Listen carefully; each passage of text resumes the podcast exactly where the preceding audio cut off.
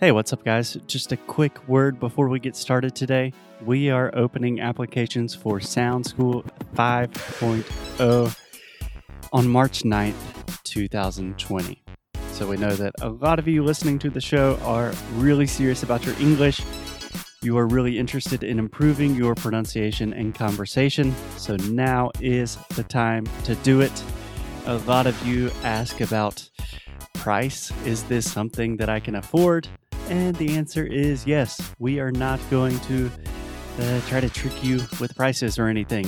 Prices start from 97 reais per month. You can pay in installments up to 12 times. Ou seja, você pode parcelar em até 12 vezes. Exactly. That's not really really a thing that we do in the US, but we've made it possible for everyone in Brazil. So if you're interested in Sound School applications, March 9th, we're only accepting 30 students. So go do it. Oh, and we will get on with the show after a quick word from our sponsors.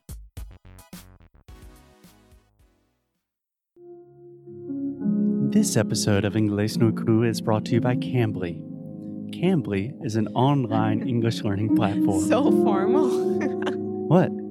I, I think sometimes Cambly is perhaps a little angry at us because we make jokes and we're really informal, but that's the way we are. but today, let's try it a little differently. Once again, this episode of Inglés no Cru Rádio is brought to you by Cambly, an online English learning platform where you can learn English whenever, wherever you want.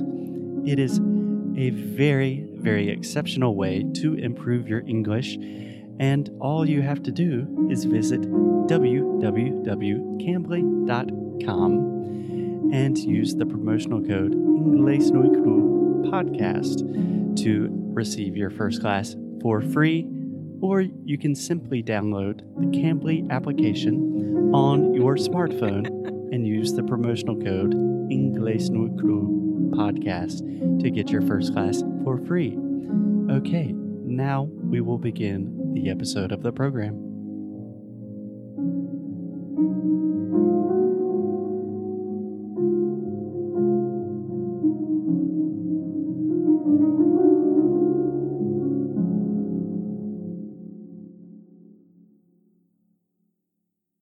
welcome, welcome, welcome, everyone. So, this is another, a new episode of English no Rádio. And I'm Alexia. I think that you guys already know that, but I'm here today with, with? With Foster, Yes. welcome. and I do think it's important that we do say welcome every now and then because who knows, maybe we have new listeners of the show that are just joining us today. Exactly. And if that is the case, welcome. welcome, newbies. Yeah, cool. so, Alexia, you are leading the show today. So, what are we talking about? We are talking about Generation Z. It's the new generation that it's already here. So just to recap, can I say? Perfect. Just to recap. Just to recap, the Gen Z the, uh, is the people who are born between 1995 and 2012. Yes. So, people that are approximately what age? 8 to 2, no, wait, 8 to 25. Yes. So, 8 to 25 year olds are generally classified as Gen Z, Generation Z. And just a heads up if you have not listened to the last three or four episodes, this week we are talking about generations. So, if you haven't listened to those, you should probably start there. Yes. So today we are talking about the negative side of the Gen Z. Um, of course, that we still don't know much about them. Okay. Before we just say negative, so yesterday we talked about what Gen Z is, what they Mhm. stand for, what defines them, what are their characteristics. And today we're just kind of talking about are they going to be okay? What are some of the positives, the negatives? Just trying to defend the Gen Zers out there. No, oh, I think that we are talking about for fact what they are doing is not as a healthy thing for them. Sure. So it's not negative, but it's not as healthy as we think that it should be. A very common theme this week older generations talking shit about younger generations. Yes. So the first one, which I think that already happens a lot with us millennials, and it's gonna increase 100% with the Gen Z generation is the less in person, face to face contact with others due to more time connecting via smartphones. Okay, just really quick. Others. Others. Do you know why I always correct you? Because it sounds like you're saying otters. I know. Which we is- love otters, but it's not the, fa- the What are- point here. What are otters? How do you say that in Portuguese? Uh, lontra. Lontra. Yeah. Yeah, the Gen Zs love those otters.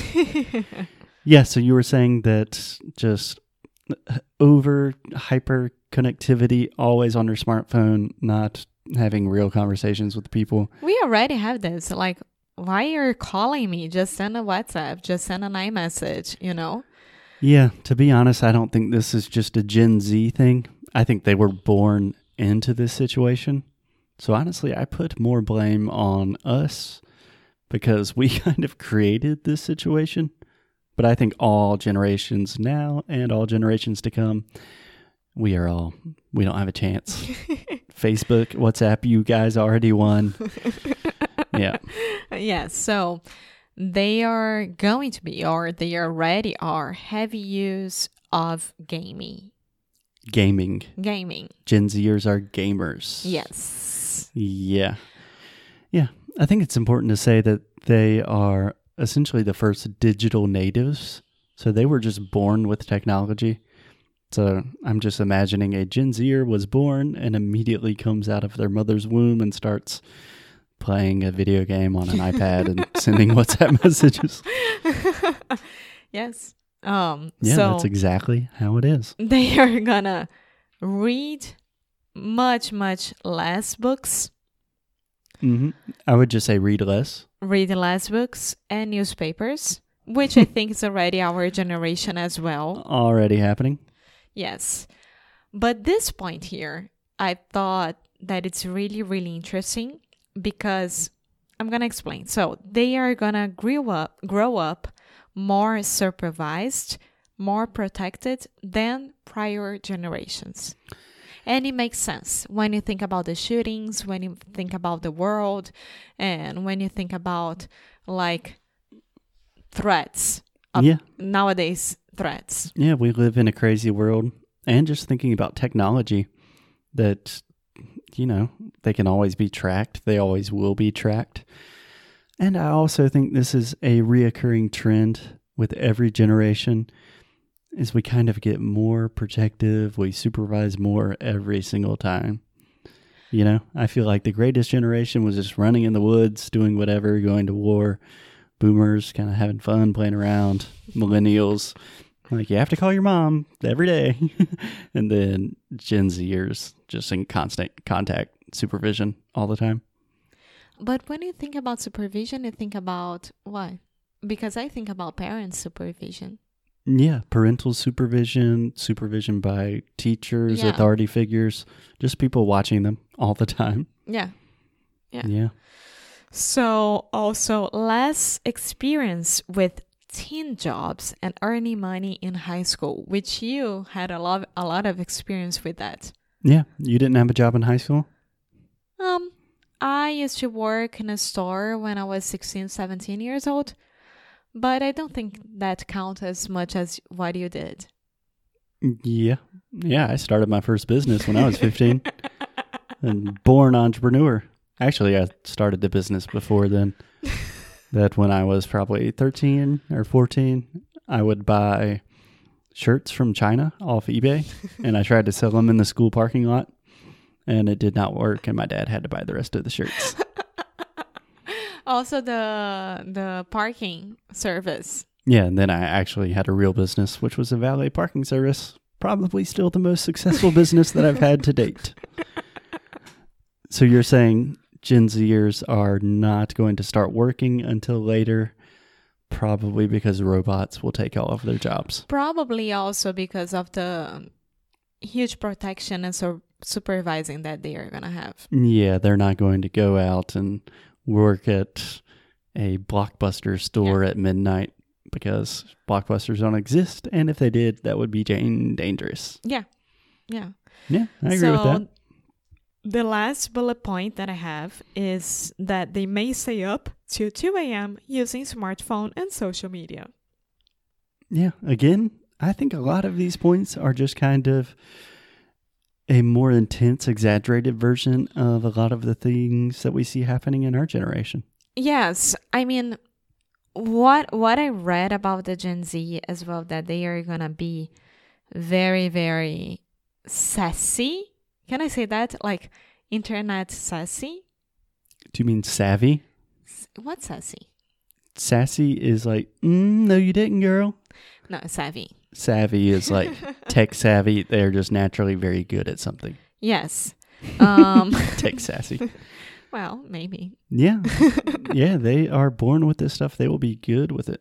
Yes, and the Gen Z they can use five screens at the same time, while millennials can use only two screens at the same time. Yeah. So when I when I say that, it's like you're watching TV and you are at your computer. You're watching TV and you have your smartphone. With the Gen Z, they will have the phone, the tablet, the computer, the TV, and maybe something else. I don't know what. Yeah. Yeah. Um, coming from an older millennial, I would just say one screen at a time is enough. Zero screens if possible. But Alexia, in general, it seems like we are painting kind of a dark picture for the Gen Z generation. Are you optimistic for them? Yes, I am. I am hugely optimistic. I am. I have to be. I think the most important thing, all the little young people I know, just like my cousin, they are super open and tolerant to new experiences, to new people, to new cultures. And I think the world needs more of that.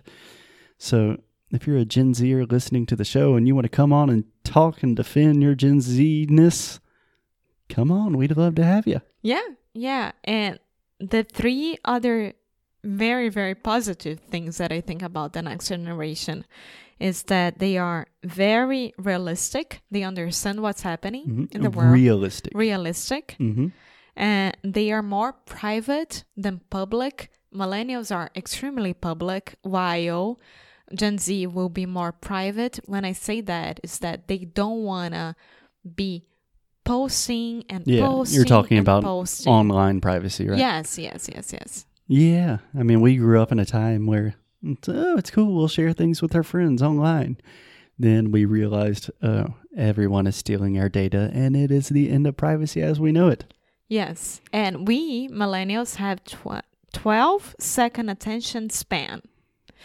And the Gen Z will have only 8 second attention span. So we have to Okay. really think about So an it. attention span that is saying how long you can pay attention and focus on one thing at a time. Apparently, us millennials, we can only do that for 12 seconds, and Gen Zers can only pay attention for eight seconds at a time. That's crazy. Yeah. So let's just stop for 8 seconds.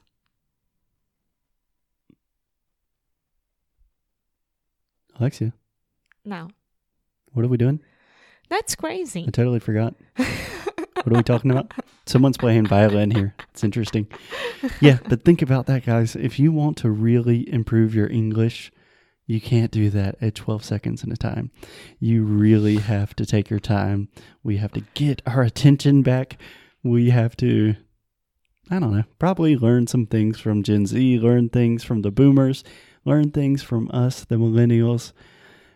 And Just let, uh, let us be patient with the others, right? Exactly. More conversation and connection, less polarization and fighting.